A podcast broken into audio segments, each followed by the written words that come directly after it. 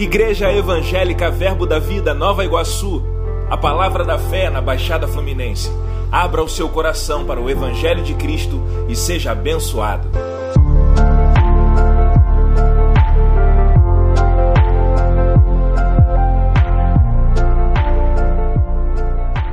Suas mãos. Aleluia. Você pode agradecer ao Senhor pelo amor dele por você. Sabe, irmãos, adoração é isso, é cantar o amor dele por nós. Não é somente dizer o quanto nós o amamos, mas reconhecer que somos amados por ele. Quando cantamos o amor dele, quando declaramos o amor dele por nós, nós estamos considerando o sacrifício de Jesus, considerando o que Deus fez por nós em Jesus Cristo. Oh, aleluia! Nós te amamos, Jesus, e reconhecemos que o Senhor nos amou primeiro. O Senhor nos amou primeiro. Fomos alcançados pelo seu amor. Quando éramos inimigos de Deus, o Senhor nos amou. Quando estávamos mortos nos nossos delitos e pecados, o Senhor nos alcançou. O Senhor nos resgatou. Fomos transportados do império das trevas para o reino do Filho do amor de Deus. E hoje estamos debaixo da influência do Espírito Santo, guardados pelos anjos do Senhor. Aleluia. Oh, aleluia. Nós te amamos, Senhor. Te amamos reconhecendo o seu amor. Te amamos reconhecendo os seus cuidados. Te amamos reconhecendo que o Senhor tem cuidado de nós. Te amamos reconhecendo que o nosso amor jamais vai superar o seu amor por nós. Oh, aleluia. Obrigado, Senhor. Nós te louvamos. Oh, aleluia. Você está feliz porque está aqui essa noite? Você está no melhor lugar que você poderia estar. Você pode dizer isso para a pessoa que está do seu lado? Você está no melhor lugar que você poderia estar. Diz para ela: você está no lugar certo. Oh, aleluia. Dá um sorriso de crente para essa pessoa que está do seu lado. E pode se assentar. Glória a Deus. Glória a Deus. A melhor maneira de você receber um sorriso de volta é semeando um sorriso. Amém. Um coração alegre aformoseia o rosto. Crente é feliz. Amém. que bom que você concorda com isso. Sabe, irmãos, eu estava pensando sobre o que falar hoje e, e atento à, direção do Espírito Santo. E hoje eu queria falar com você sobre ser bem sucedido, sobre ser um sucesso. Deus não tem nada contra o sucesso, pelo contrário, Ele fez provisão na palavra e nos deu o Espírito Santo. Deus ele se deu, porque o Espírito Santo é Deus, para habitar em nós, para morar no nosso coração. E a Bíblia fala que a razão, o propósito de termos recebido o Espírito Santo é para sabermos sobrenaturalmente, por revelação, o que por Deus nos foi dado gratuitamente. O que de Deus nós recebemos, recebemos de graça. Não foi a gente que pagou o preço, Jesus pagou o preço por nós. Amém. O Espírito Santo, ele habita em nós com esse propósito de revelar o nosso coração, de trazer essas informações sobrenaturais ao nosso coração, para do nosso coração saber subir para nossa mente, para a partir daí nós vivemos uma vida, termos atitudes baseadas na revelação que a gente tem. Amém. É por isso que o Espírito Santo ele nos inspira dia e noite. Se a gente olhar para dentro, se a gente voltar os ouvidos para dentro, a gente vai ouvir a direção do Espírito. Todo problema, todo desafio, toda situação que a gente enfrenta, a gente tem uma resposta, a gente tem uma solução e ela está dentro da gente. A gente precisa ouvir. Amém. A resposta está dentro, não está do lado de fora. A gente tem a resposta por dentro. A Bíblia diz que nós fomos ungidos com a unção do Santo. A unção do Santo é o próprio Espírito Santo. A unção do Santo ela está em nós e em nós permanece. O Espírito Santo não sai para dar uma voltinha, a unção não sai para dar uma voltinha, ela permanece em nós. E a Bíblia diz que essa unção do Santo nos ensina acerca de todas as coisas. Tudo que a gente precisa saber, Deus está disposto a responder, está desejando responder. Deus deseja que a gente conheça a vontade dEle, a boa, agradável e perfeita vontade de Deus, para vivermos uma vida de sucesso. É fato que ah, existem definições de sucesso segundo o mundo, segundo as pessoas que não conhecem a Deus e que não conhecem a palavra. E às vezes a gente sofre porque a gente não sabe o que é sucesso e a gente não sabe como caminhar para o sucesso. A gente está querendo ter o sucesso que as pessoas lá de fora têm, mas a Bíblia nos ensina, Provérbios diz que nós não devemos invejar a prosperidade do ímpio. Amém. Prosperidade do ímpio é diferente de prosperidade bíblica.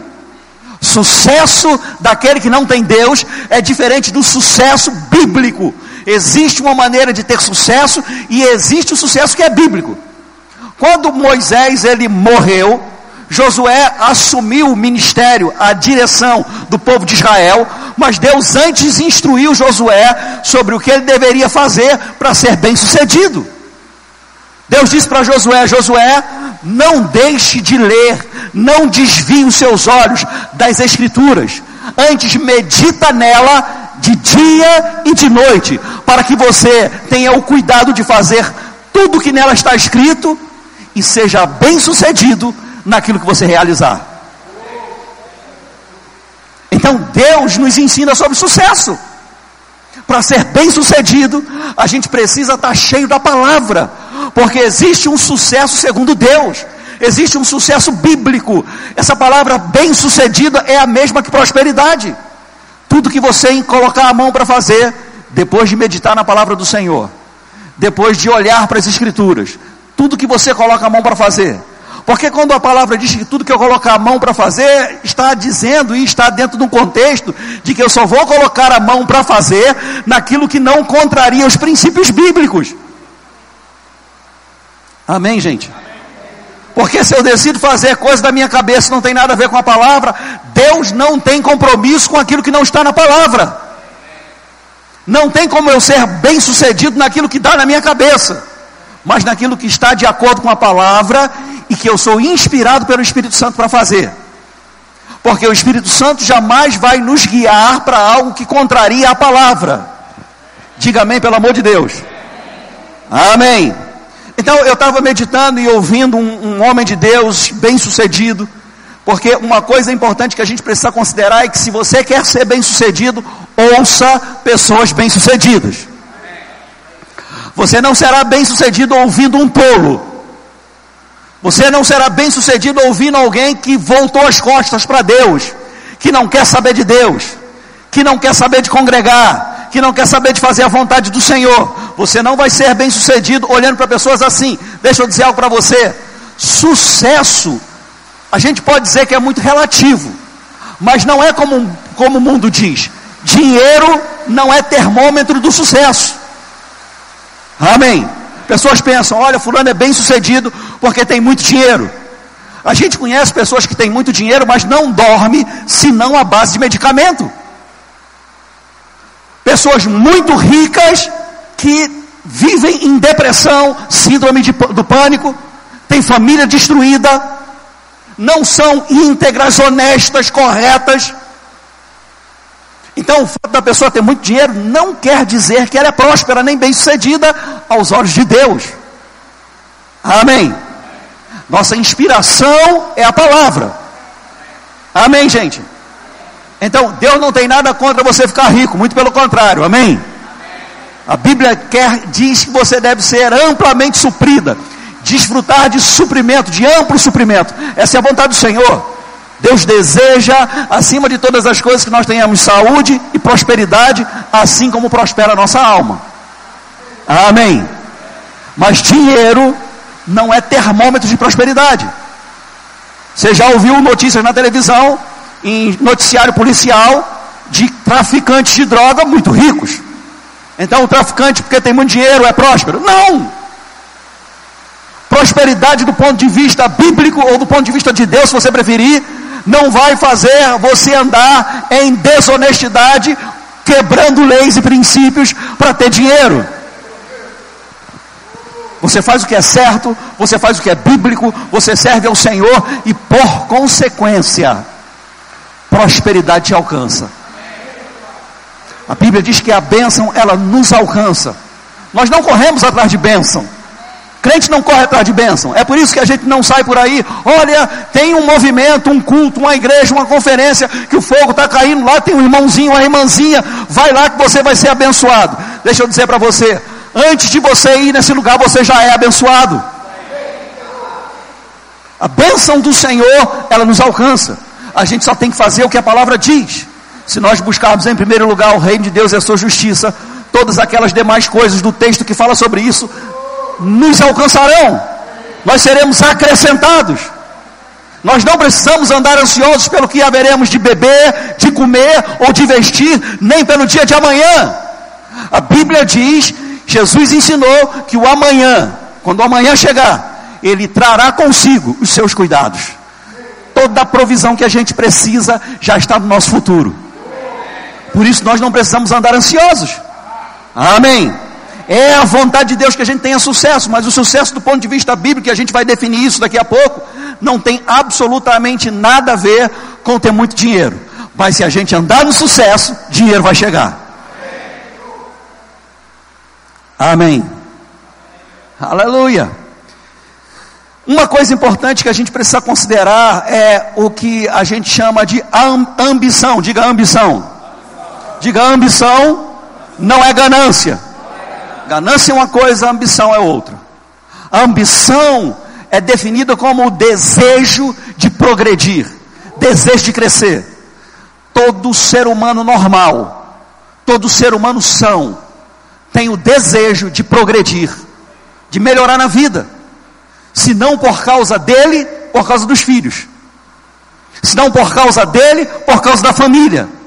Mas todo ser humano normal tem o desejo de morar numa casa melhor, de ganhar um salário melhor, de se vestir melhor, de ter coisas melhores em casa, de proporcionar uma educação melhor para os filhos, de proporcionar uma vida para os filhos melhor do que a sua própria vida, do que a vida que viveu. Todo ser humano normal. Até aqueles que pregam contra a prosperidade.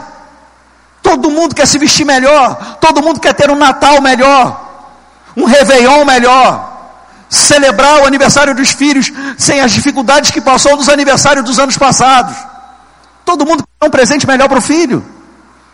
Todo ser humano normal, tem os anormais, a gente não está falando sobre eles. Mas uma pessoa normal quer sempre melhorar de vida. Quer sempre, tá, quer sempre viver, desfrutar e, e frequentar ambientes organizados, limpos, excelentes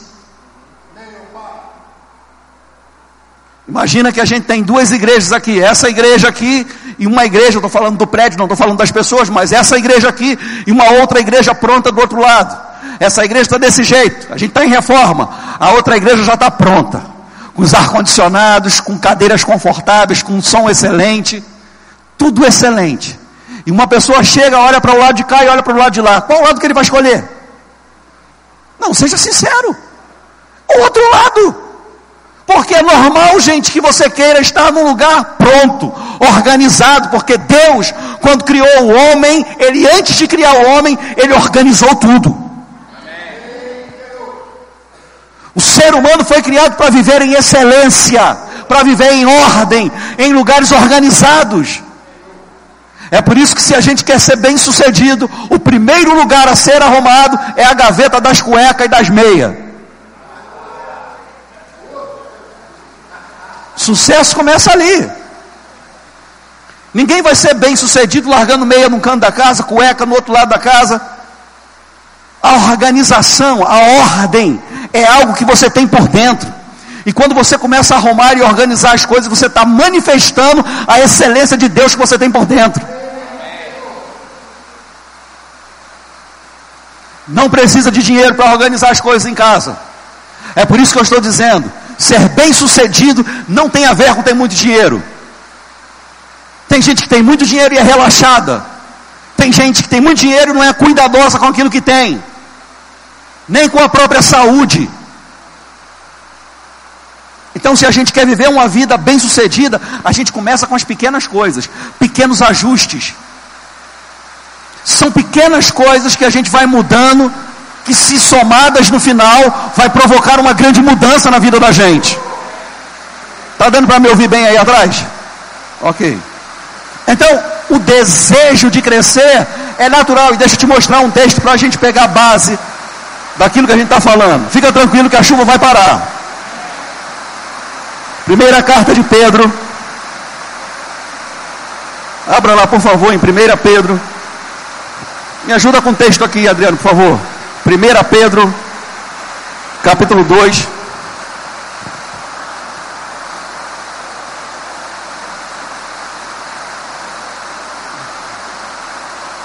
Glória a Deus, aleluia. Que bom que está chegando o rebaixamento termoacústico e esse barulho vai cessar. Amém. Depois eu quero convidar você no final. Não dá para ir todo mundo de uma vez, mas você pode dar uma passada na sala do Rema. E a gente já está com mais da metade da sala com rebaixamento termoacústico. Está ficando pronta. E no dia 6 de março nós vamos inaugurar a nossa sala do Rema pronta sem necessidade de nenhum ajuste, vai estar toda pronta. Amém. Dá para ir, Adriano? Ou está tá pingando aí? 1 Pedro, abra lá por favor, no capítulo 2.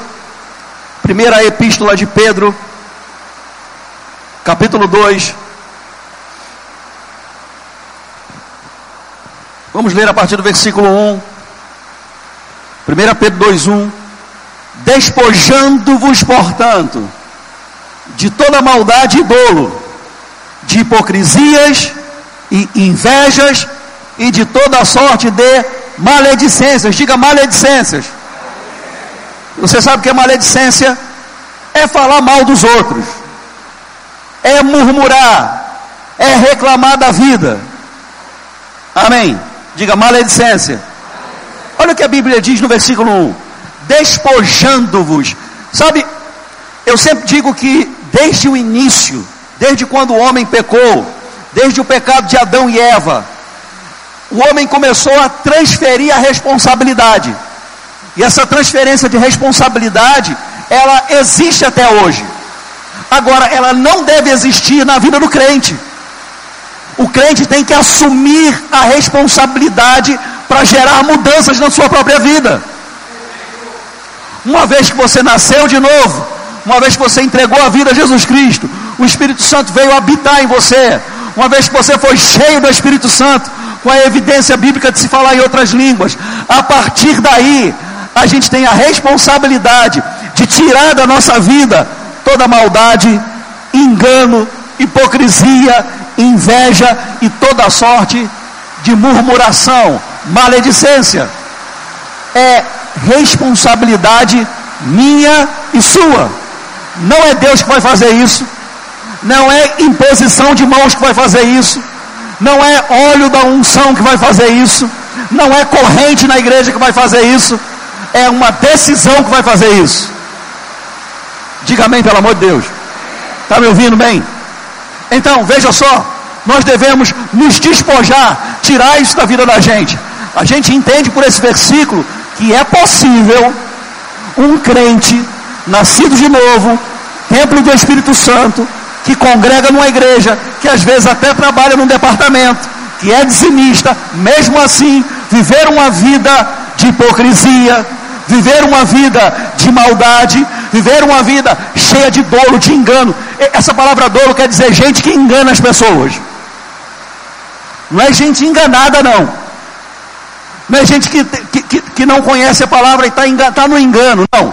É gente que intencionalmente engana pessoas. Mentirosos. A Bíblia diz que é possível pessoas viverem uma vida crente, viver uma vida assim. Mas é possível também, se o crente quiser, deixar de fazer essas coisas. Se despojando, tirando da sua própria vida, eu tirando da minha própria vida e ao mesmo tempo, que diz o versículo 2, ao mesmo tempo que eu me disposto, me disposto dessas coisas ruins, que eu decido tirar da minha vida essas coisas ruins, Eu desejo ardentemente, como criança recém-nascida, o genuíno leite espiritual, para que por ele vos seja dado crescimento. Diga crescimento. Veja só que coisa interessante, meu irmão. A vontade de Deus é que a gente cresça. Agora a gente só vai crescer quando a gente desejar a palavra. A única coisa que vai fazer a gente crescer, quem pode dizer, é a palavra, pastor. Isso é verdade. A única coisa que pode provocar crescimento na nossa vida é o desejo por essa palavra que promove crescimento. Não é só estar no ambiente onde a palavra é pregada. Não é só estar no ambiente onde a palavra é ensinada. É estar no ambiente desejando a palavra, desejando com intensidade. Sabe algo que a gente não negocia, a gente está ali com um propósito. Toda vez que a gente congrega, a gente deve congregar com propósito. Não é mais um culto, não é para bater cartão, não é para ser visto, não é com um sentimento de o que, que o pastor vai dizer se eu não for hoje. Não, não, isso não tem valor. Isso é podre, não tem valor, fede. O propósito de congregar é receber do Senhor. Sim, ministrar ao Senhor também, mas o Senhor se alegra quando a gente recebe dele, porque a minha ministração ao Senhor não tem valor se antes eu não receber da palavra. Porque sem fé é impossível agradar a Deus. E não existe fé sem conhecimento da palavra. Fé começa onde a palavra é conhecida. Fé começa onde a palavra é conhecida. Você recebe a palavra, conhecimento chega, seu coração é iluminado, você começa a crer. Enquanto a gente não conhece a palavra, não há fé. Há conhecimento sem fé mas não fé sem conhecimento. Amém. Então o que vai provocar o crescimento é o desejo pela palavra. É por isso que Deus disse a Josué: que os teus olhos não se apartem das escrituras. Medita nelas de dia e de noite, para que você tenha o cuidado, responsabilidade sua. O cuidado, eu dou a palavra. Quem lê a palavra é você. Quem medita na palavra é você. Quem vai ter o cuidado de fazer tudo que na palavra está escrito é você. Deus já deu o caminho, quem anda no caminho é a gente. Deus já deu a ferramenta, quem usa a ferramenta é a gente. Deus deu a chave, quem vira a chave é o crente. Sabe, irmãos, a gente, a gente passa por tempos de modinhas na igreja, sabe? Moda, costume, o evangeliquez. Aí alguém começa a falar um, uma linguagem evangélica na igreja, aí parece que é legal e todo mundo vai, pega carona e fala a mesma coisa. A gente já passou pelo É Só Vitória, e aí, vaso, e aí, varão, como é que você está? Só vitória. Sim, nós estamos na vitória, mas a gente também tem desafio. Amém. Só vitória, eu não quero conversa, é só vitória, fim de papo, tchau. É igual o par do Senhor, que a gente não está ministrando paz. A gente está respondendo sem pensar no que a gente está falando. Quando Jesus enviou os 70, ele disse: Vocês vão entrar na casa que receberem vocês. Agora, se vocês não forem recebidos, pega a paz que vocês liberaram. Ele diz: quando vocês entrarem e forem bem recebidos, diga: a paz seja convosco. Você libera a paz. Quando você dá a paz para alguém, você está ministrando sobre aquela pessoa. A paz do Senhor sobre a sua vida. Paz seja convosco. Agora Jesus disse: se eles não receberem vocês, pega a paz de volta. Porque nós somos agentes de bênção. Ninguém vai ser abençoado sem uma liberação de bênção sobre a vida da pessoa. Pega a paz de volta, sacode a poeira do pé, vai para a próxima. Deixa eu já te dizer algo sobre isso. Não perca tempo com quem, quer não, com quem não quer receber de você. Foi isso que Jesus ensinou. Não, estou perseverando, vai dar certo, estou ficando firme ali. Você tem que perseverar para alcançar aquilo que a palavra diz que você vai alcançar. Mas se a pessoa não quer, tchau. Passa para outra, sai daquela casa e vai para outra casa. Sacode a poeira do seu pé, pega a sua paz de volta e vai ministrar paz para quem quer receber da sua paz. Como José falou aqui antes, os dias são maus e por isso a gente precisa remir o tempo. Não perca tempo com quem não quer receber. Amém. Aleluia. Então você precisa desejar crescer. Tem que ser um desejo, você só vai crescer se você querer, se você quiser querer. Vamos, faz, a, faz depois a edição lá. Você só vai crescer se você quiser. Quem não quer, não cresce. E se você pensar direitinho no seu tempo de crente, você vai ver que tem um monte de gente que começou com você, que ainda está na igreja, mas você decolou e o outro está no mesmo lugar, no canto, estacionado, não avança, porque não segue instruções. Eu não sei se você já, quantos aqui já voaram de avião, já fizeram, já viajaram de avião? É porque eu quero te dar um exemplo. Sabe, existe algo quando você embarca no avião. O avião, depois das portas fechadas e que ninguém pode entrar mais, ele vai fazer algo que é chamado de taxiar. Ele vai tomar o seu lugar na pista e ele vai parar ali na pista. Até que ele receba instruções para autorizar ele a decolar. Enquanto não há autorização, ele fica parado. Ele tem um potencial de voar, ele foi criado para voar, ele precisa voar, ele tem horário para chegar, mas ele só dá o primeiro passo se houver autorização. Se for liberado. Pessoas querem ser bem-sucedidas sem a autorização do Espírito Santo, sem a liberação para decolar. A vontade de Deus, como foi a vontade daquele que criou aquele avião, é que ele voe. A vontade de Deus para sua vida é que você voe. Essa é a vontade de Deus para sua vida. Mas existem instruções na palavra. Existem instruções do Espírito que vão autorizar a nossa decolagem. Se não, enquanto não houver, espera. Porque ser bem-sucedido está ligado também à submissão à instrução. Oh, aleluia. Sabe, eu não sei se você já viu em, em algum filme, quando alguém sequestra ou rouba um avião, e antes que a polícia chegue, antes que a, a, aquela perseguição chegue naquele lugar, ele acelera para decolar logo. Decolar antes da instrução, antes da autorização, é errado, é contra a lei contra leis espirituais. Amém. Ser bem-sucedido é ser bem-sucedido à luz da palavra. Não é coisa da minha cabeça. Todos nós temos o potencial para voar. Ninguém foi criado para ficar no chão. Todos nós fomos criados para crescer. É a vontade de Deus que a gente cresça. É a vontade de Deus que a gente progrida. Deus quer que você prospere. Deus quer que você seja bem sucedido em todas as áreas da sua vida, no seu casamento, na sua família, no seu trabalho, no seu ministério, nos seus estudos. Essa é a vontade do Senhor. A vontade do Senhor é boa, agradável e perfeita. Deus não está contra você. Deus não tem nenhum propósito que você fique de canto, que você seja a pessoa mais pobrezinha da família, que passa mais dificuldade, mais pressão, que não consegue promoção no trabalho, que não consegue passar no concurso público. Essa não é a vontade de Deus. Esse não é o nosso Deus. Nosso Deus é bom. Amém. Diga amém, irmão. Pela... Você está comigo, né? Essa é a vontade do Senhor. Diga eu sou bem sucedido. Diga agora com convicção: Eu sou bem sucedido.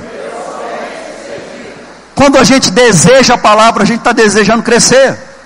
Todo crente que deseja crescer antes deseja a palavra. Se você desistir de sonhar, se você desistir de abrir mão daqueles projetos, daquelas metas, daqueles desejos que você tinha lá atrás, por causa de circunstâncias, por causa de opinião das pessoas, e aqui eu quero entrar num outro ponto. Primeiro você precisa desejar, primeiro você precisa ter ambição, mas depois você precisa cuidar das suas associações. Com quem você está andando? Minha mãe dizia quando eu estava crescendo: Diga-me com quem tu andas. Quem se mistura com porco? Tem um monte de gente aqui que entregou a idade. Mas é uma verdade, embora não seja um versículo bíblico, é verdade. A Bíblia fala sobre esse assunto. Associações. Pessoas, veja, a gente precisa tirar da vida da gente toda maledicência. Porque se eu sou alguém mal, maldizente, alguém que é murmurador, eu não serei uma boa amizade, não serei uma boa associação. Amém.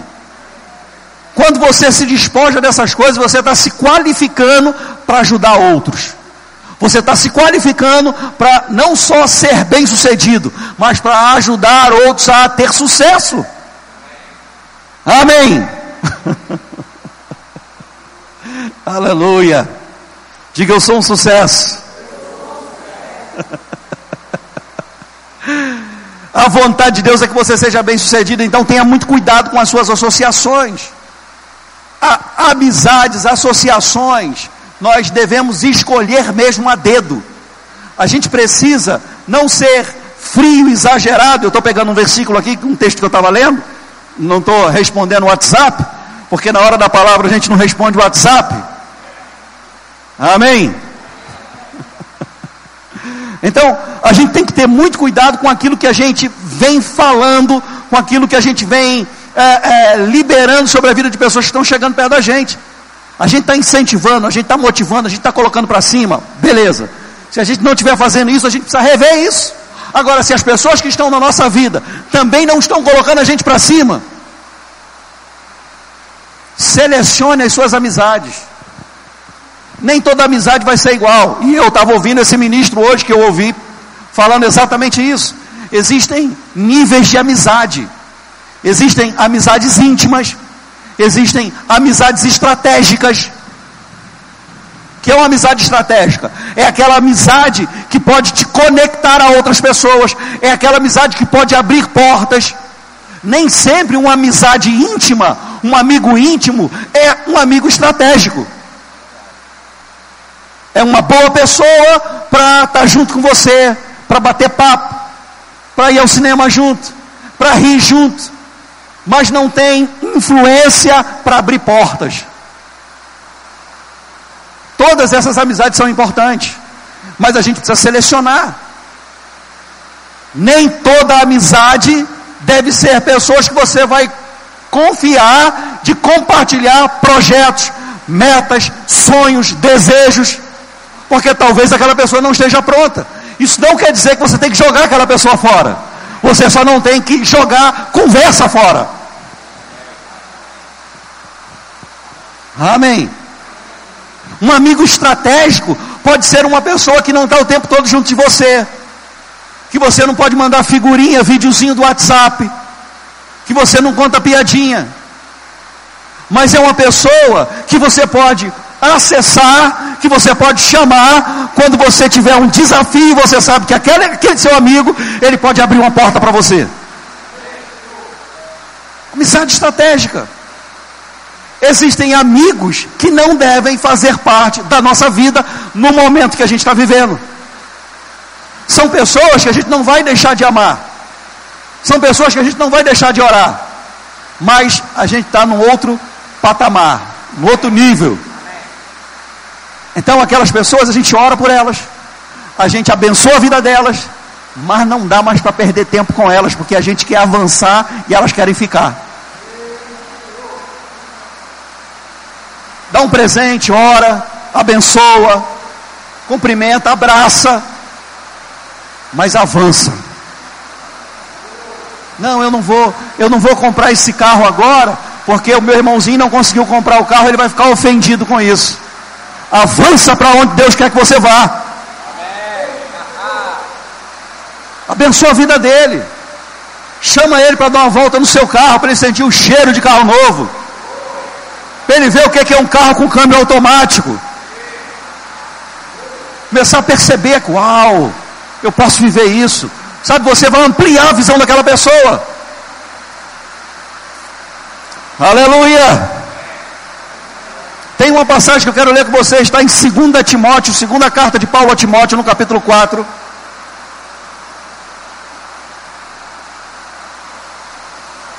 Antes de ir para lá, deixa eu ler um outro texto com você.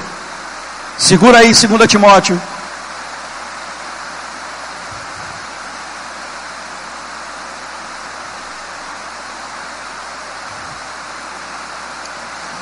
Vá lá para 1 Coríntios, por favor.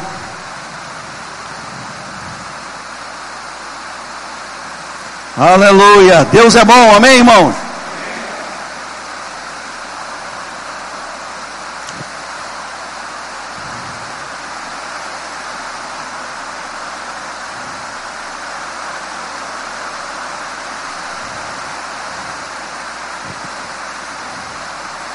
Eu falei, eu falei 1 Timóteo, falei 1 Coríntios, capítulo 5. Primeira carta de Paulo aos Coríntios, no capítulo 5.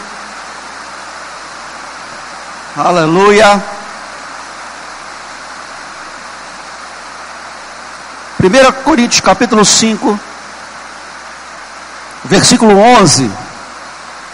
O apóstolo Paulo está instruindo essa igreja de Corinto, uma igreja ungida, uma igreja com, com, manifestações do Espírito, uma igreja que havia o mover do Espírito, os nove dons do Espírito estavam em operação, uma igreja que recebia grandes ministros, eles estavam debaixo da influência do próprio apóstolo Paulo, de Apolo, de Pedro e de grandes ministros.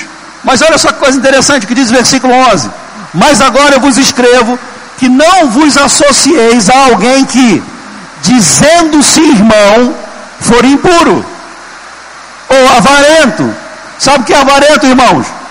Avarento é aquela pessoa que ama o dinheiro. O amor ao dinheiro é a raiz de todos os males. O dinheiro é bênção, amém? Mas o amor ao dinheiro, isso quer dizer que uma pessoa pode amar o dinheiro até sem ter dinheiro. Amém?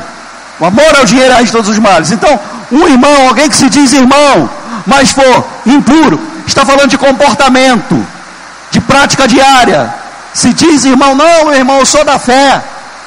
Já fiz o rema. Até escola de ministros eu já fiz. Sou membro da sua igreja. Ele se diz irmão.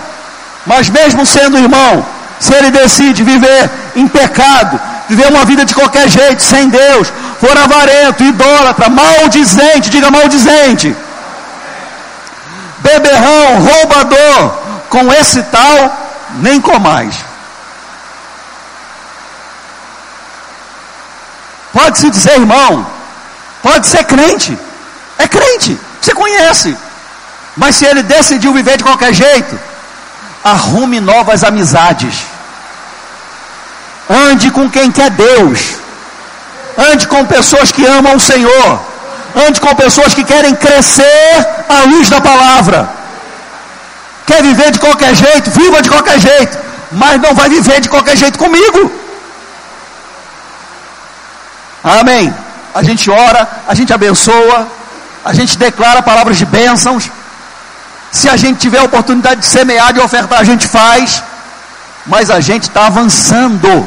E a gente não pode perder tempo com quem não quer avançar. Diga amém, pelo amor de Deus. Então, existem pessoas que não merecem o nosso tempo. Existem pessoas que não merecem a nossa conversa.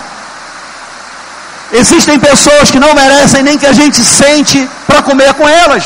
É isso que a Bíblia está dizendo. Com essas, não senta nem para fazer refeição junto. Porque eu não sei se você sabe, na cultura judaica, quando você senta para comer com alguém, quando você faz uma refeição com alguém, é por isso que vários encontros promovidos por Jesus têm comida envolvida. Mesmo quando Jesus, ele depois de ressurreto, ele aparece para os discípulos, os discípulos estavam numa caminhada de desistência, estavam pescando, voltando à velha profissão. Jesus ele está sentado na praia, assando um peixe na brasa, fazendo um churrasquinho. Porque na cultura judaica, quando você come com alguém, você está estabelecendo aliança com aquela pessoa.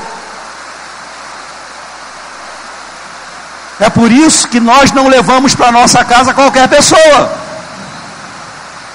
É por isso que você não convida qualquer pessoa para almoçar com você na sua casa, para jantar com você na sua casa.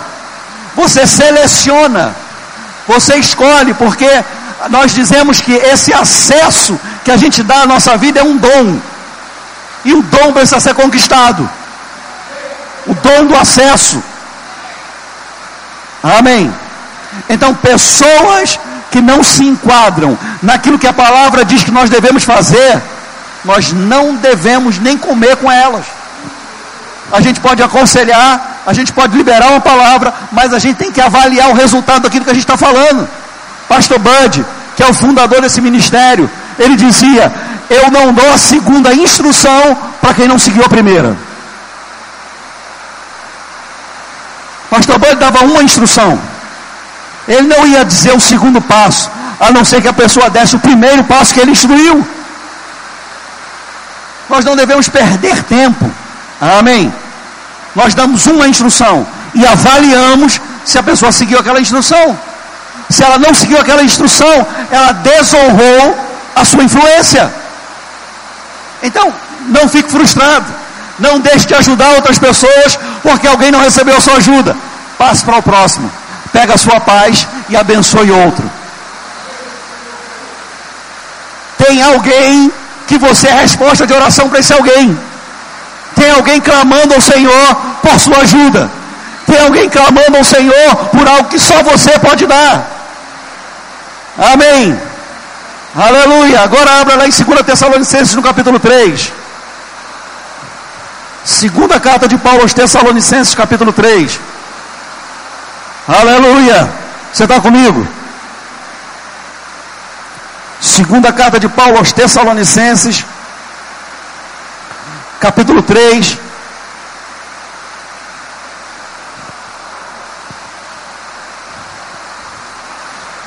Versículo 6. Oh, aleluia. Nós vos ordenamos, irmãos, em nome do Senhor Jesus. Estamos em 2 Tessalonicenses, capítulo 3, versículo 6. Nós vos ordenamos, irmãos, em nome do Senhor Jesus, que vos aparteis de todo irmão, diga todo irmão, diga todo irmão, vos aparteis de todo irmão que ande desordenadamente, diga andar desordenadamente. Sabe, irmãos, a Bíblia fala assim sobre não nos prendermos em julgo desigual, e fala da luz e das trevas, de Cristo e Belial, do justo e do ímpio. Nós não nos associamos a quem não é crente. Nós evangelizamos quem não é crente. Se associar é diferente de estar perto. Se associar é diferente de na sua família você participar de eventos. Eu não estou falando de se tornar um crente antipático, antissocial. Não estou falando isso. Associação é diferente. Associação é parceria. Associação é eu influencio e eu sou influenciado. Isso, isso é associação. Associação é casamento. Não vos prendais em julgo desigual, pois que comunhão há entre a luz e as trevas. Agora, pensa um pouquinho, a Bíblia diz, a Bíblia compara o conhecimento que chega, o conhecimento revelado, a iluminação, luz chegando. Quando você conhece, luz chegou. E a Bíblia compara também a falta de conhecimento, ignorância, a trevas. Então, quando o conhecimento não chega, a pessoa ainda está em trevas.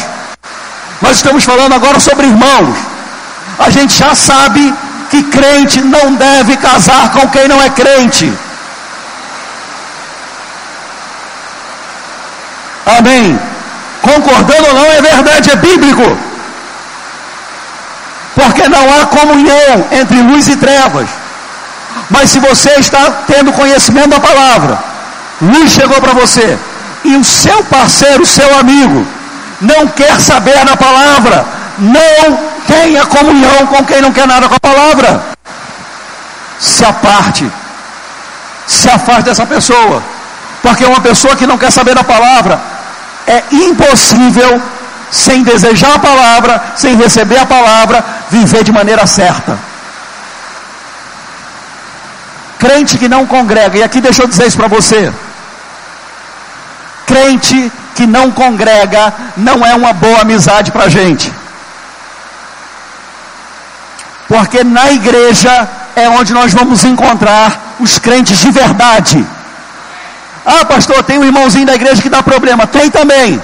Mas crente de verdade está na igreja. Ah, eu conheço um irmão que ele não congrega, mas ele é um homem de oração. Mentira! Ele é religioso. Homem de oração congrega. Mulher de oração congrega, está na igreja. Todas as vezes em Atos dos Apóstolos, quando havia perseguição à igreja, quando os discípulos iam procurar a igreja para orar, eles iam onde eles estavam congregados. Homem de oração, não fica dando consulta na casa, no monte. Ah, vamos lá no Monte Oreb que tem uma irmãzinha que fica lá, que ela dá consulta. Quem dá consulta é pai de santo, mãe de santo. Como diz um amigo meu, pai e mãe de chiqueiro. Porque pai e mãe de santo somos nós, amém? Crente não dá consulta. Irmãozinho de oração. Ah, a casa da irmãzinha, fulano de tal, vou lá que ela é uma benção. Irmãzinha, vim aqui para a senhora orar por mim. De oração está na igreja. Você quer receber oração? Vem para a igreja. Na igreja que você vai receber oração de gente séria. Porque quem tem Deus e cresce na palavra tem o desejo de congregar. Eu não sei se você já percebeu isso. Mas todas as vezes, eu não sei se aconteceu com você. Não sei se você já passou por desânimo. É normal passar por desânimo. O anormal para o crente é permanecer desanimado. Mas passar por desânimo pode acontecer.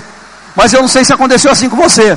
Ficou desanimado, ficou sem força, aí um dia resolveu vir na igreja. E quando chegou na igreja, a palavra, o ambiente, a atmosfera, os irmãos, o coração começou a ser aceso novamente. O fogo começou a crescer. Não é assim?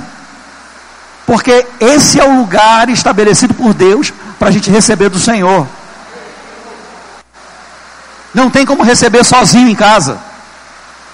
Você só recebe sozinho em casa quando você recebe congregando também. É, não é sozinho, não é separado. Não dá para ser crente só em casa.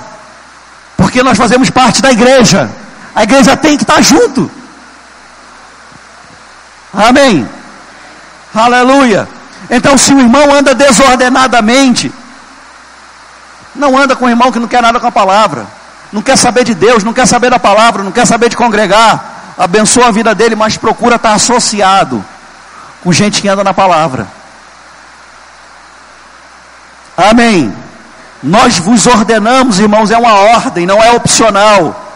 Em nome do Senhor Jesus Cristo, que vos aparteis de todo irmão que ande desordenadamente, e não segundo as tradições que de nós recebestes. Então veja, existem coisas que são, devem se tornar, eu sei que essa palavra tradição, ela é um pouco pesada, mas deve fazer parte da nossa cultura.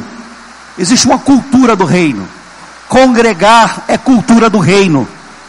Trabalhar na igreja é cultura do reino. Dizimar é cultura do reino. Ofertar é cultura do reino. Ler a Bíblia é cultura do reino. Orar é cultura do reino. Se a pessoa não quer andar nessas coisas, não é uma boa para te influenciar. Procura um crente de verdade para andar junto. Tem muito crente aqui, a maioria é crente, amém? Aleluia. Os que não são serão. Mas a gente tem que andar naquilo que a palavra ensina. 2 Tessalonicenses, capítulo 3, versículo 6, eu li agora? Foi, ok. Então vamos avançar aqui, que eu quero te mostrar algo para a gente já definir o que a Bíblia considera como sucesso. Vá agora lá para 2 Timóteo. A gente está quase terminando, irmãos. 2 Timóteo, capítulo 4, segunda carta de Paulo a Timóteo, no capítulo 4. Oh, aleluia. 2 Timóteo capítulo 4, versículo 7. Quem achou, diga: minhas contas estão pagas. Olha o que o apóstolo Paulo está dizendo para Timóteo. Olha um pouquinho para cá. Deixa eu dizer para você que essa é a definição de sucesso bíblico. Deus quer que a gente tenha sucesso. E Ele nos mostrou o caminho do sucesso. Existem práticas e, e existem vários princípios na Bíblia que vão fazer você desfrutar de prosperidade. Você já é próspero. Por dentro você já é próspero. Essa prosperidade precisa se manifestar do lado de fora. E para isso existem princípios. Sucesso você já tem por dentro. Precisa se manifestar do lado de fora e existem princípios. Mas o sucesso bíblico não é ter muito dinheiro, não é ser famoso, não é ser uma pessoa grande. Veja, algumas pessoas pensam que uma igreja com milhares de pessoas, embora a nossa confissão, e vai acontecer, vamos ter pelo menos 5 mil pessoas congregando aqui. Vai acontecer, irmão. Você pode crer comigo ou não. Vai acontecer. A gente vai alcançar uma multidão aqui. E desse lugar a gente vai alcançar várias outras pessoas em várias cidades da Baixada Fluminense. A gente está fazendo história. A gente não é coadjuvante, não. Somos atores principais. Vai acontecer. Amém. Estava falando o quê? O que, eu estava falando? Está dormindo, cara. Foda. Copo rosto.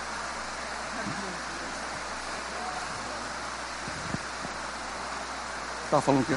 A definição do sucesso. Definição do sucesso. A definição de sucesso do ponto de vista bíblico não é ter muitas coisas, mas estar no que a gente chama de um centro da vontade de Deus. Olha o que o apóstolo Paulo disse, olha que, como ele definiu a vida dele: combati o bom combate, completei a carreira, guardei a fé. Oh, aleluia!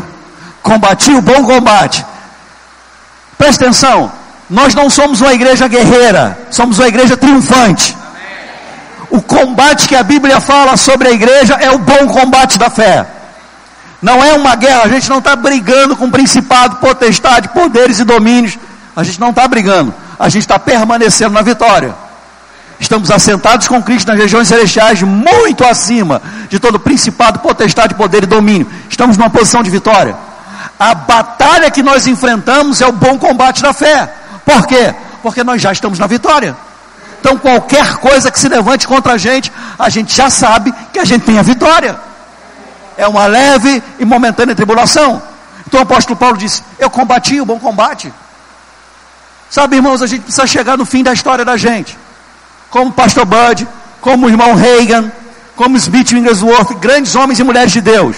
E dizer exatamente o que o apóstolo Paulo disse: Eu combati o bom combate.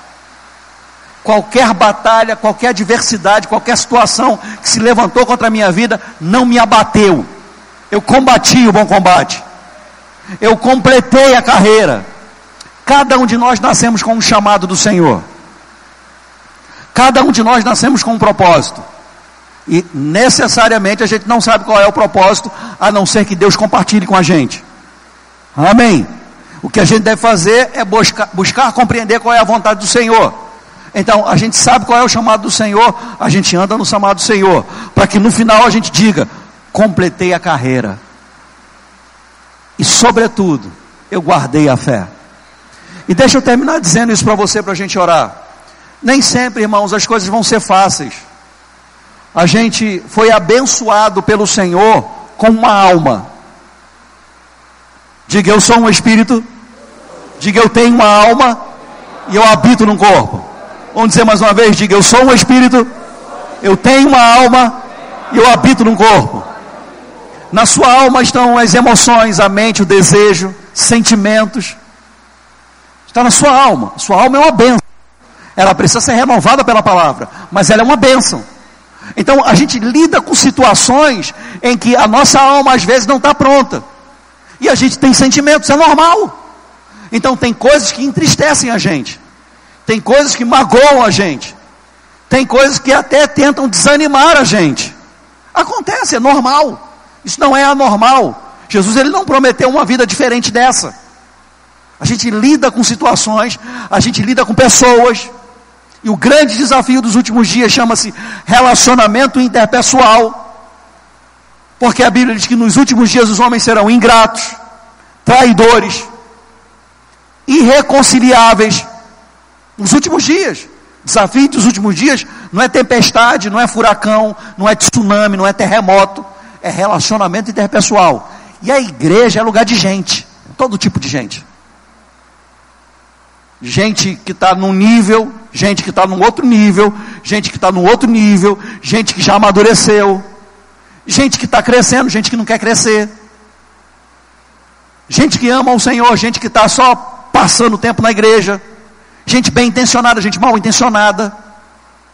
Tem um pastor do Verbo da Vida, professor do Rema, chamado Ricardo Garré, que ele fala das missões ocultas do coração, ou missões secretas do coração. Tem pessoas que vão se associar a você, se aproximar de você com missões, intenções secretas.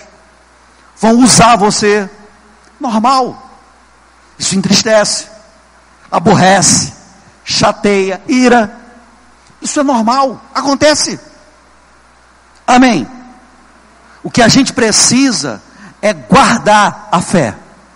A gente não pode deixar que as experiências da vida, que as coisas que aparecem surgem para entristecer a gente, abatam a gente a ponto da gente não crer mais. A gente tem que continuar crendo. Fé é inegociável. O justo vive da sua fé. A gente não pode é, é, é, é descer o nível das nossas expectativas em Deus por causa de aborrecimento. Ah, eu espero, estou crendo para um grande ministério, estamos crendo para 5 mil pessoas, estamos crendo para alcançar toda a Baixada Fluminense, uma igreja verbo da vida em cada cidade da Baixada Fluminense, um rema em cada grande cidade da Baixada Fluminense, é o que a gente está crendo. Só que nesse processo, a gente lida com uma série de situações que fazem a gente pensar: será que vale a pena o nosso esforço? Será que vale a pena a nossa dedicação? Será que vale a pena a gente semear a vida da gente como a gente está semeando? Será que vale a pena a gente abrir mão de um monte de coisa que a gente está abrindo? Abrir mão de viver com a família, o que um monte de gente está vivendo, por causa de pessoas. Aí a gente começa a reduzir a expectativa. Não, estava pensando em 5 mil pessoas, mas, meu Deus, se 50. Tá-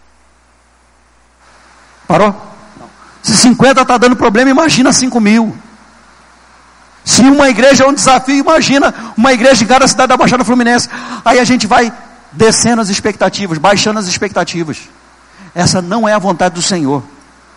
Não importa o desafio, a gente precisa guardar a fé. A gente precisa continuar crendo. Sabe, irmãos, eu, eu tenho um exemplo, e eu preciso dizer isso para você. Meu pastor, o pastor Eliezer Rodrigues, ele, Geórgia, eu já acompanho eles há muito tempo, até mesmo antes deles serem meus pastores. E eu vi muita gente que foi ajudada por ele. Pastor Eliezer Rodrigues abriu mais ou menos 28 igrejas Verbo da Vida. Muitas igrejas dessas hoje têm rema. Ele é pastor de uma grande igreja em Taubaté. A quantidade de ministros que ele levantou, de professores do rema, de pastores dessas igrejas. E ele abria as igrejas e ele não recebe nada dessas igrejas.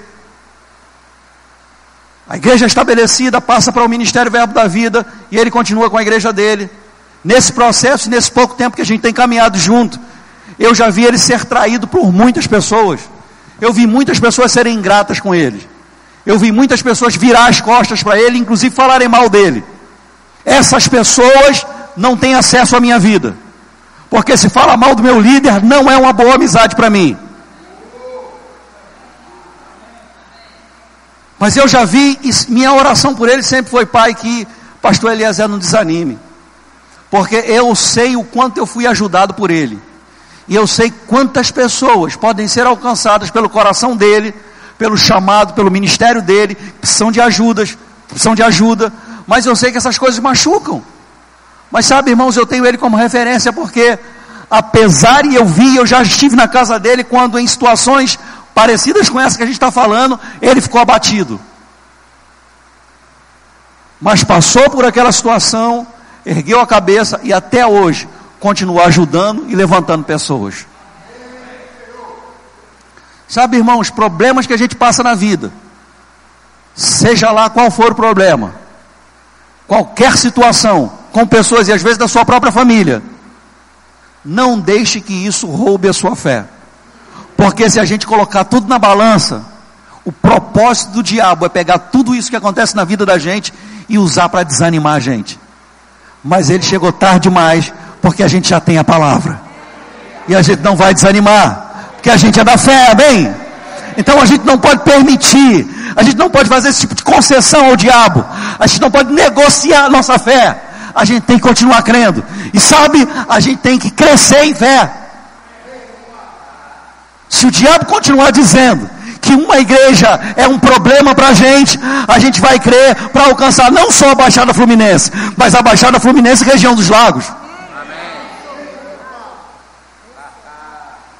Se o diabo continuar dizendo e tentando desanimar a gente com probleminhas na igreja local, para a gente pensar, ah meu Deus, a gente está confessando 5 mil pessoas, o que vai ser de 5 mil pessoas? São 5 mil problemas, a gente vai começar a confessar 6 mil pessoas, 10 mil pessoas. A gente tem que crescer naquilo que a gente está crendo. Se você está crendo para ser um empresário, para começar um negócio, para empreender, e aquilo que você começou não deu certo, e o diabo está tentando lembrar do passado. Se o diabo está levantando pessoas para chegar do seu lado para dizer, ah, eu já fiz isso, não deu certo. Você diz, eu vou abrir não só uma empresa, mas duas. não vou começar só um negócio, vou começar dois. Não vai ser só uma loja, vão ser duas. Vou abrir só um negócio de açaí, vou abrir um negócio de açaí e um negócio de sorvete, dois, um em cada lugar. A gente precisa crer continuar guardando a fé. Sabe, a palavra do Senhor diz em Provérbios capítulo 4, versículo 23, que sobretudo que a gente deve guardar, a gente deve guardar o coração, porque é do coração que saem, que procedem as fontes de vida. Não tem nada mais precioso que o seu coração. O seu coração não é a sua alma. Você vai aprender, vai ouvir por aí gente dizendo: olha, guarda o coração, não fica magoado, não, guarda o coração, não fica chateado. Coração não tem nada a ver com a alma. Coração é o lugar onde a palavra de Deus está. Coração é o lugar onde está a sua fé. Coração é o lugar onde habita o Espírito Santo. É o verdadeiro eu. É quem você é de verdade. É o seu espírito. O espírito humano. O seu coração deve ser protegido. Como? O versículo 24 de Provérbios, capítulo 4 diz: Apartando de ti toda a falsidade dos lábios. Como é que eu guardo meu coração? Falando em linha com a palavra falando o que a palavra diz a meu respeito. Eu não fui bem sucedido em algo que eu tentei, mas a Bíblia diz que eu vou ser um sucesso naquilo que eu realizar. Então eu não vou dar voz à circunstância, eu vou falar a palavra. E as coisas vão acontecer na minha vida. Amém. Guarda o seu coração. Uma maneira de guardar o coração também é cuidando das suas associações. Você deve estar junto de pessoas que, que, que, que te coloquem para cima. Gente positiva, otimista. Gente que crê na palavra. Gente que vai apoiar os seus sonhos. Gente que vai pegar junto com você. Não é gente que vai botar dificuldade, não. Dificuldade só existe para a gente superar, gente. Uma vez o Espírito Santo me deu um exemplo de uma corrida com obstáculos. Já viu corrida com obstáculos? Uma pista de corrida e tem umas negocinhos assim, umas, umas os cavaletes para você ir pulando. A pessoa que está competindo, o atleta, ele vai correndo e vai pulando aqueles obstáculos. Os obstáculos não são colocados ali para impedir o atleta de chegar ao final da linha, não. A linha de chegada, não. Os obstáculos são colocados ali para ser superado. Todo obstáculo na sua vida é para ser superado. Satanás tem a intenção de te paralisar, mas como nós cantamos hoje, não tem muralha, não tem profundidade de água, de mar, nada vai parar a gente. Sabe, sobrenatural. A gente precisa crer no que Deus tem para a vida da gente. E as coisas vão acontecer. Amém. A vontade de Deus é que você seja um sucesso. Eu não sei qual área da sua vida que é um desafio para você, mas qualquer que seja, a vontade de Deus é que você tenha alegria completa. Deus quer que você seja bem sucedido no seu casamento, bem sucedido na sua família, bem sucedido na criação dos seus filhos, bem sucedido no relacionamento com seus pais, bem sucedido no seu ministério, bem sucedido na sua empresa, bem sucedido nos seus negócios, bem sucedido financeiramente, bem sucedido na sua saúde, bem sucedido nos seus relacionamentos interpessoais, nas suas amizades. Essa é a vontade do Senhor. Você pode crer nisso? Fica de pé, por favor. A gente precisa crer naquilo que Deus tem colocado no nosso coração.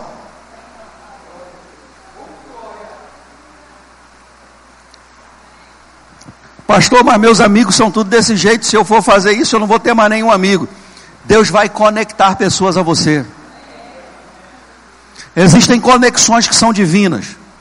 Eu comecei a falar sobre casamento. Deixa eu dizer uma coisa para você. Uma vez um, um, um irmão me disse que casamento é um negócio. Que você escolhe a pessoa que você vai casar pensando no que aquela pessoa pode te dar de retorno. Eu vou te dizer isso é uma mentira do diabo. Casamento não deve ser por causa de paixão, nem por causa de desejo sexual. mas paixão e desejo sexual tem que estar envolvido.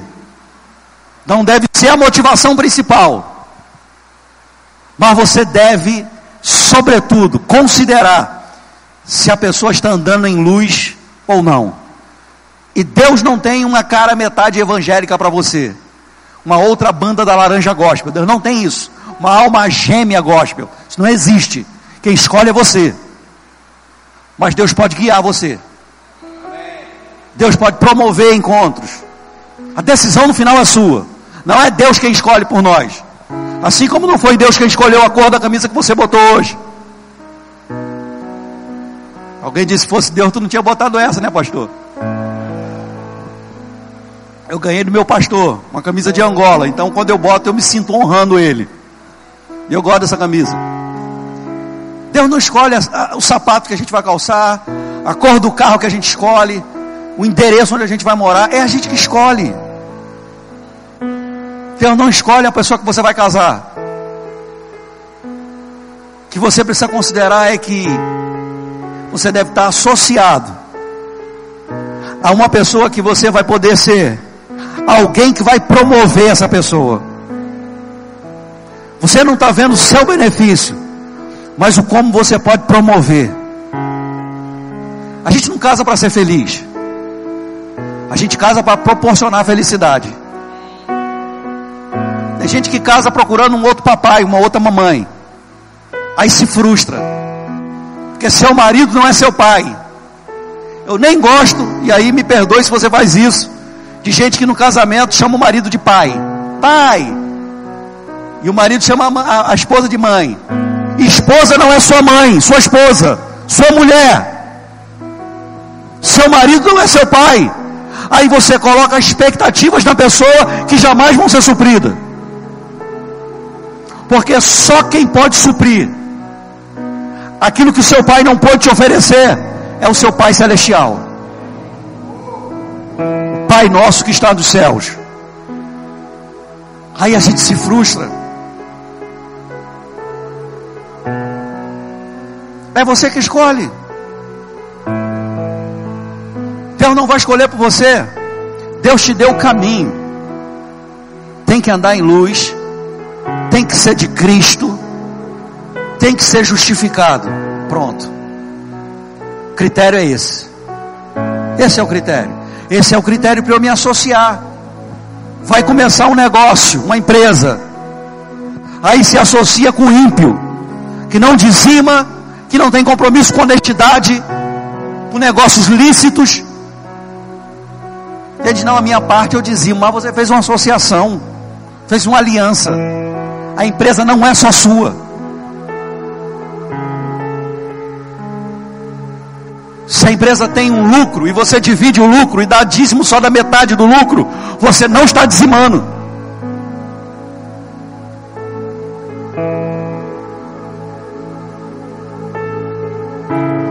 Sabe, irmãos, eu creio que tem um estigma que vai mudar no nosso meio, onde pessoas dizem: Olha, eu não quero trabalhar com crente.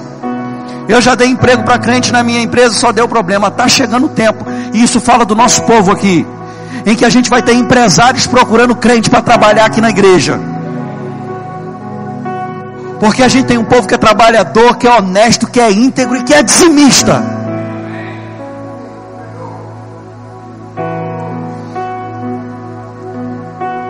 Oh, aleluia.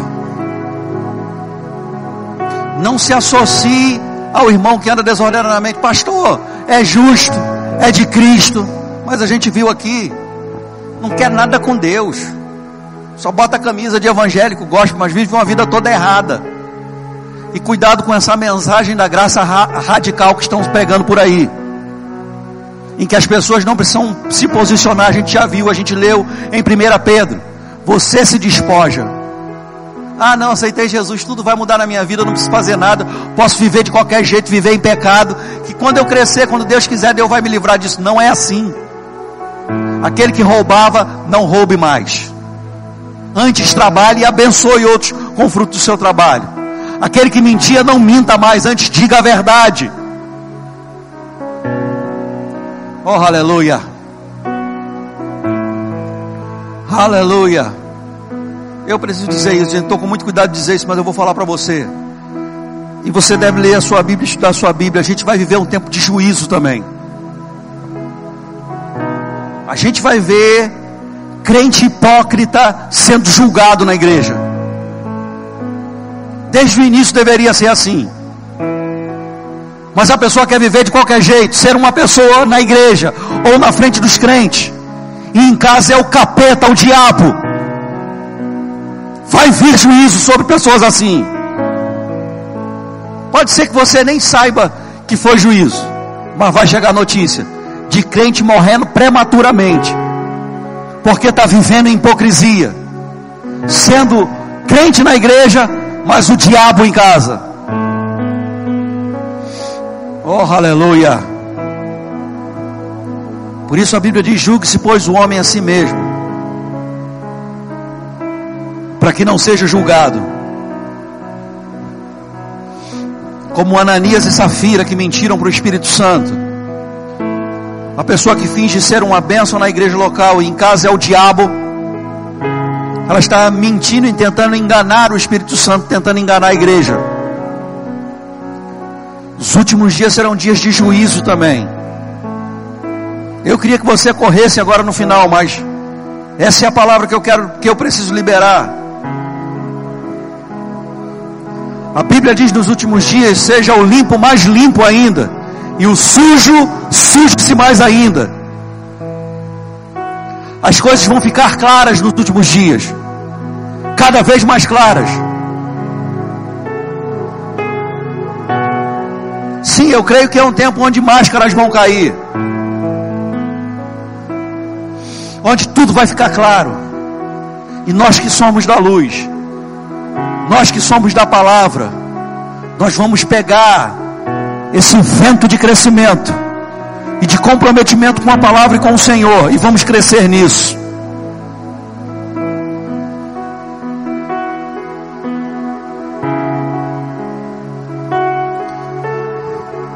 Sabe, irmãos, eu gosto de algo que um homem, um palestrante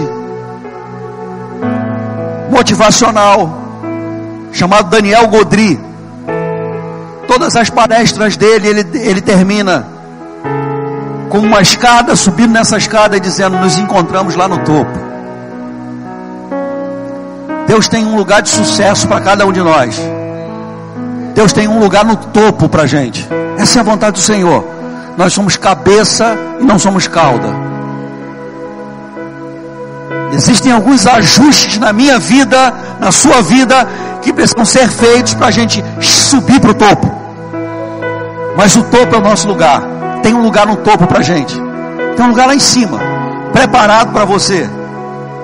Qualquer que seja a sua área de atuação, Deus tem um lugar no topo para você. Nem todo mundo vai ser apóstolo, profeta, evangelista, pastor ou mestre.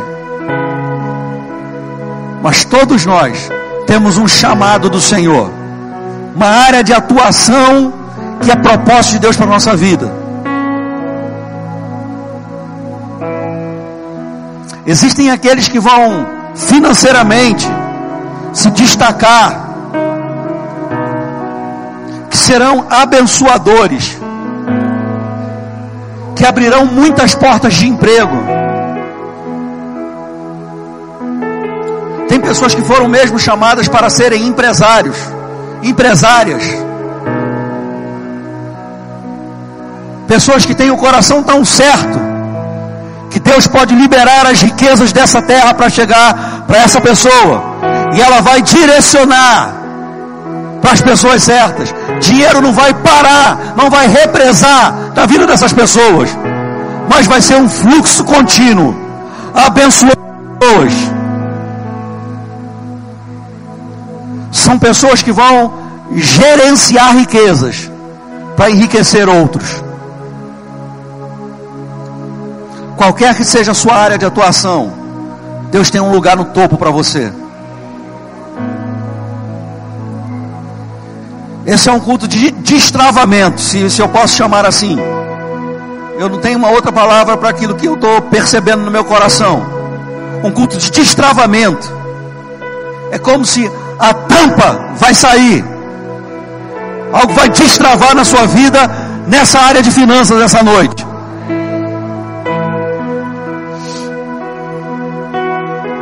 Eu sei que alguns já estão experimentando, já estão vivendo de, de, de tempos nessa área de finanças que nunca viveram antes.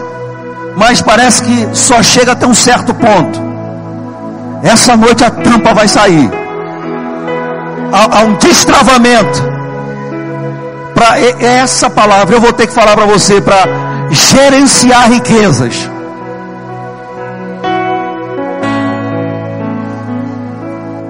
Erobosa que nere vasto contra uma kendolo mosha que. Entrus te kendola kamongo doro bosta que revi que telemasto. Ramongenda nasto beke procosta que. Iriestofa, kando sto bocondele que sama. Uma das razões de Deus ter trazido essa igreja aqui para Nova Iguaçu, para o K11, foi para trabalhar com o conhecimento da palavra na mudança de mentalidade. Você não vai mais se ver como um coitadinho da Baixada Fluminense. Sabe como é que é, né? Nós, nós estamos em Nova Iguaçu. Sabe como é que é? A gente é da Baixada Fluminense, do ramal Japeri. Sua mentalidade vai mudar. Você é o embaixador de Cristo na Baixada Fluminense embaixador do reino dos céus, um representante dos céus, um gerenciador de recursos divinos, de recursos celestiais aqui na Baixada Fluminense. Gerenciador de cura, gerenciador de paz, gerenciador de segurança, gerenciador de provisão a inspiração vai vir como um, como um vento para você. E você vai saber o que fazer com aquilo que está chegando para você. A quem cura, você libera cura. A quem paz, você libera paz. A quem provisão financeira, você semeia. Você libera recursos. Você abre portas. Você conecta pessoas. Oh, aleluia! Você pode dizer, pastor, eu não sou um empresário, pastor, eu não tenho uma empresa, mas você tem algo que todo crente tem: influência, conexões. Você pode não ser um empresário, mas você conhece empresários, e porque você tem influência, e há uma unção sobre a sua vida para isso. Você vai abrir porta para pessoas. E essas pessoas vão honrar essa porta que foi aberta. Porque se não honrarem, não se abrirá uma nova porta. Uma pessoa que não honra a porta que foi aberta,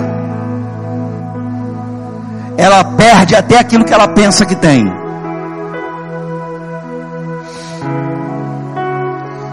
Tor istevo condolo boscia che era mama hora casta che. Romenendolo borri che tuttora masta che. Bristo como nolo boscia che. Abro costa monga da tusta che. Destravamento destravamento Prosta que mostra que mama é isso que a gente vai liberar essa noite aqui eu quero orar, eu quero orar por você que precisa de destravamento nessa área de finanças. Deixa eu explicar antes de você aqui à frente. Deixa eu explicar para você antes de você vir aqui. Nós vamos orar por pessoas que precisam de destravamento nessa área. Isso é muito relativo. A sua situação não tem que ser a mesma da outra pessoa. Mas quando você sabe que tem algo maior para chegar, Vou te dizer exatamente como você tem percebido esse tempo. Eu sei que Deus tem mais para mim, mas eu não estou conseguindo acessar esse mais que Deus tem para mim. Eu sei qual é a vontade de Deus, eu sei que Deus quer, é como se eu estivesse na, na fronteira, no limite daquilo que Deus tem para mim, mas não consigo romper esse limite. O que Deus vai fazer essa noite é romper esse limite a unção que despedaça o jugo. Oh, aleluia! Você vai gerenciar riquezas.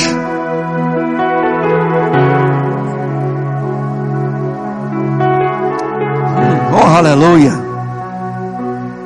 Sabe, irmãos, deixa eu falar para você. A Bíblia diz que nos últimos dias, você pode crer no que a palavra diz ou não, haverá uma grande transferência de riquezas. Os ímpios juntam, mas quem vai colher são os justos. Você vai colher até onde você não plantou.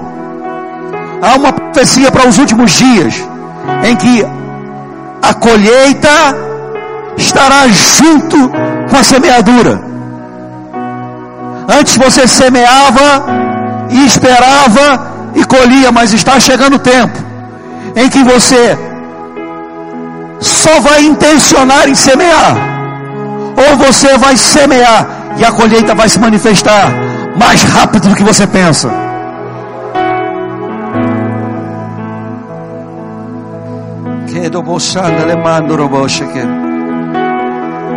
Tosta oro come vosta a gente a gente estava conversando antes de começar o culto com a nega que é a tesoureira da igreja, com a Jose, falando sobre os desafios que a gente tem aqui na obra. São muitos desafios, irmãos. Essa semana a gente tem desafios grandes financeiros para a gente concluir a sala do Rema. Mas vai chegar o tempo em que a gente vai só direcionar o dinheiro que vai chegar, porque vai sobrar e não vai faltar. E isso vai vir dessas pessoas que vão receber da unção, que vai destravar a vida delas nessas áreas, vão gerenciar.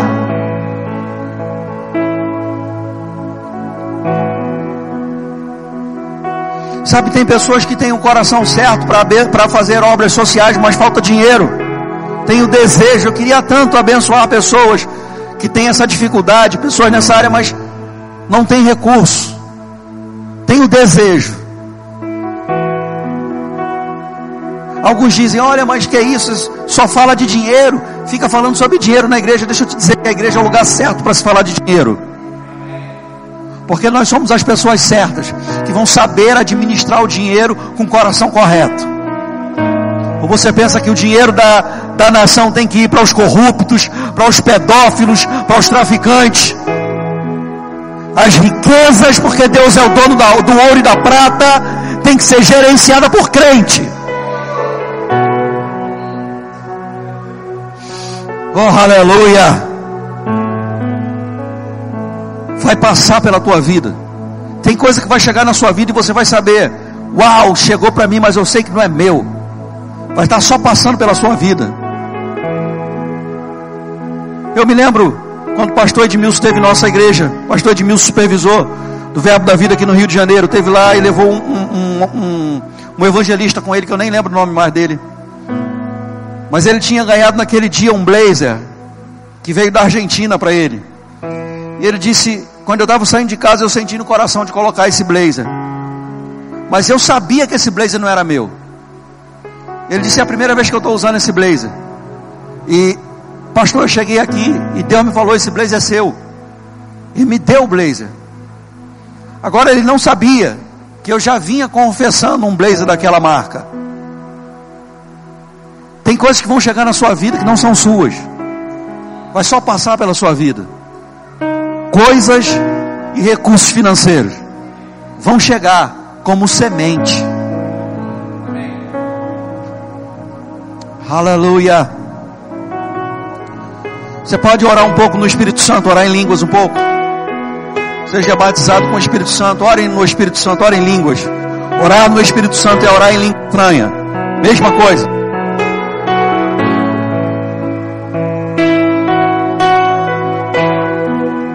Se você se identifica com isso que a gente falou aqui agora, com isso que eu falei aqui agora, a gente, eu e o Espírito Santo. Se você se identifica com aquilo que eu falei aqui agora, eu, eu quero que você saia do seu lugar. Nós vamos liberar sobre você algo que vai promover esse destravamento. Você percebe, tem algo na minha vida que eu fui até aqui, mas eu quero romper. Tem algo que eu sei Eu estou no limite daquilo que Deus tem para mim. Eu, eu, poderia dizer você, você e você. Tem algumas pessoas que o Espírito Santo colocou no meu coração que, vão, que precisam desse rompimento. Mas eu não tenho essa autorização. Eu estou na, na, na, na pista de decolagem, esperando instrução. Esperando instrução. Todos os nossos cultos, irmãos, são cultos do Espírito Santo.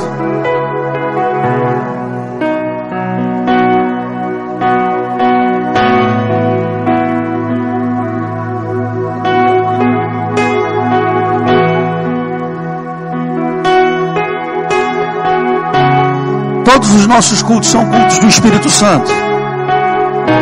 O irmão Reagan disse,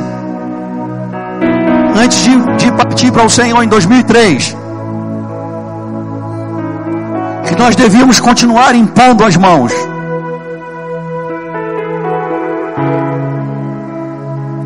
Imposição de mãos é uma doutrina bíblica. Imposição de mãos não é apenas uma mão tocando na sua cabeça mas é um ponto de contato, onde algo que você está crendo é transferido para a sua vida.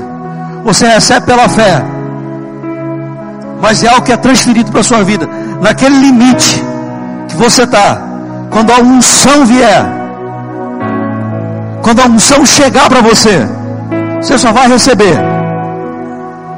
Oh, aleluia! É, é uma unção que vai despedaçar todo o jugo. Vai vir como um vento. Vai vir como uma onda sobre a sua vida.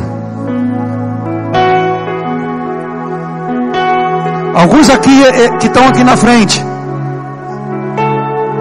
O que Deus tem é algo tão grande, tão grande, tão grande, que quando essa unção vier, vai, vai vir, você vai tomar um caixote da unção. Fica tranquilo.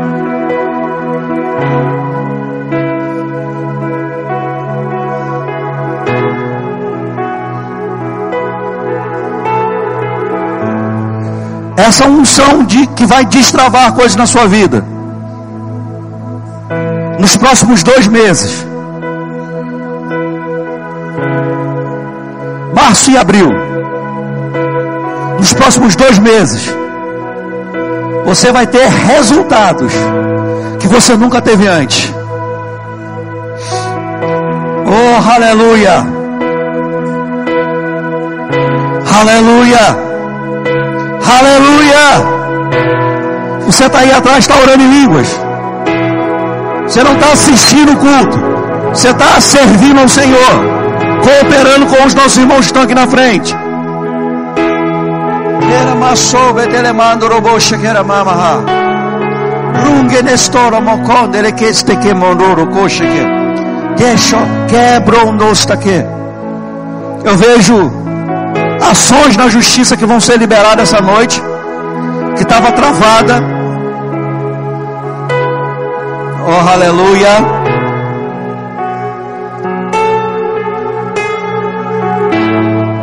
Que tu Né, Tem umas ações que você já tinha até desistido.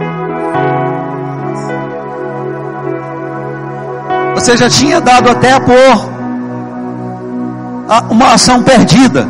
Mas o juiz não bateu o martelo ainda. Como você vai dar por perdida aquilo que o juiz não deu a sentença?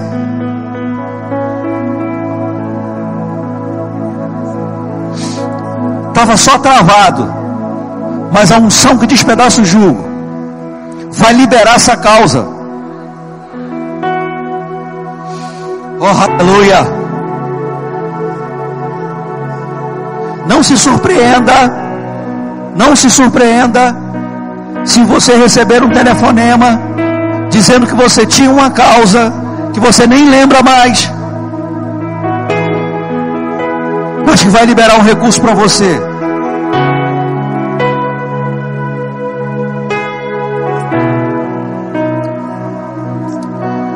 Depois que você receber, você precisa testemunhar. Mas tem algo relacionado à herança também que vai ser liberado. Herança. Meu Deus, oh aleluia. Vai, vai ser acelerado isso. Quero mostra que não lo mostra. Remo monde le masto Gene ma sondere ma stoko e keva koshike. Vram tusta be. Zdonge non lo mosh. Vocês estão aqui na frente, só levanta as mãos. Rosto, levanta, levanta suas mãos aos céus. Quer uma sobrerebosta que. Grama gosta que. Grama mama stolo bolo mosh. Gronge destolo mama gosta. Quem condestone no destacar. Bosti di mongeche. Hoke da stonde de bosta ne bolo bosta.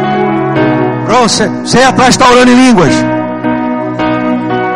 Tá, não tem ninguém vendo WhatsApp, não, né? Orando em línguas. Jogando no celular. Gerotide vosam romo mosta. Rome me me resto. Ruke tondoloste. Kesto mo ramasto. Ha ha ha. Shkero chebrost. Destrava, destravamento, destravamento, destravamento, destravamento, destravamento, destravamento. Destravamento, destravamento, destravamento, destravamento, destravamento, destravamento. Sobre que solo mamamás. Reste que mamamá. Quebrada toda mentalidade de pobreza, de miséria, de não posso, de limitação. Chebra mamama. Que mamama raste. Roste que. Oh, ha,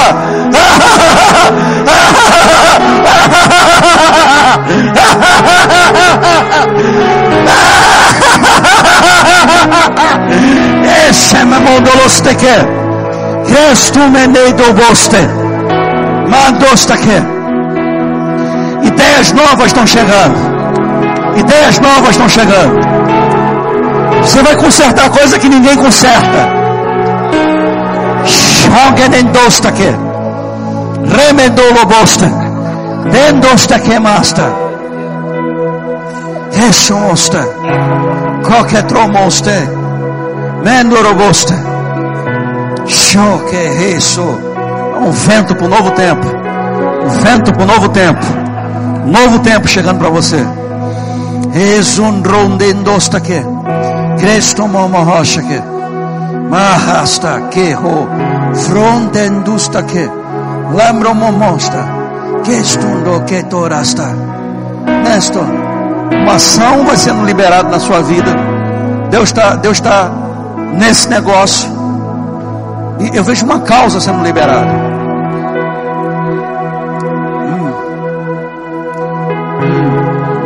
O justo juiz, o justo juiz, está pegando junto com você. Só descansa.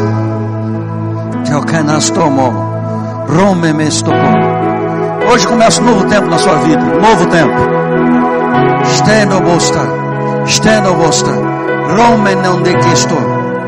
Diego Loste Cora. Cadê Josi? Josi. Prendo lo so que tiene mais do que. Quero morro e põe a mão sobre ela. Um novo tempo fluindo. Denise. Dero mosse que. Né? Que coroste chero mola baste. Vendo stiro mosta. Que gongosta. Tem algo na justiça também para a sua vida. Vai chegar algo para você. Vai chegar algo para você. Justo juiz. Tem coisas que naturalmente parece até que, que foi perdido.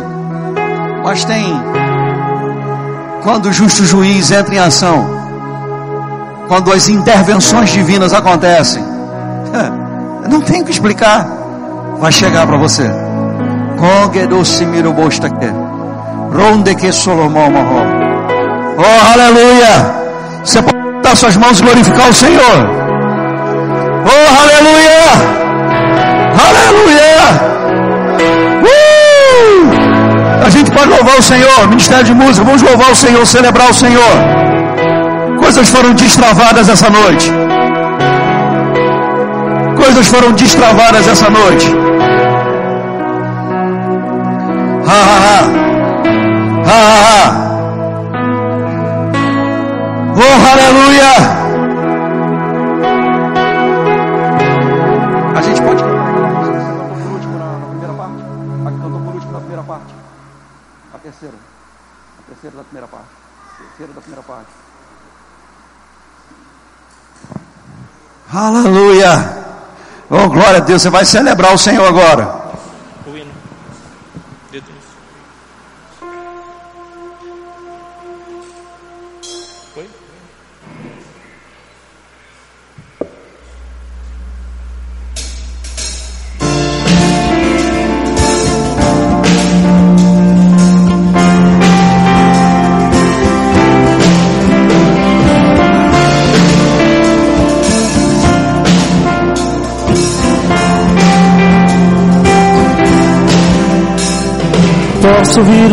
Os passos do meu rei, posso escutar seu coração.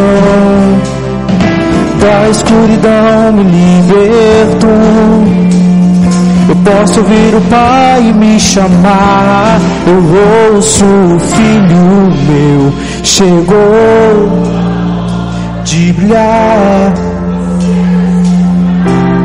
Eu ouço o filho meu, chegou tua hora de brilhar.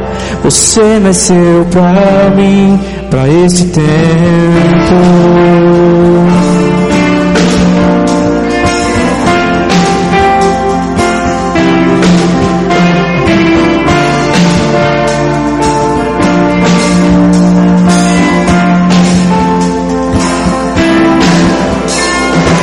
Posso ouvir o santo som aqui, anunciando sobre o grande rei, rompendo as barreiras e grilhões.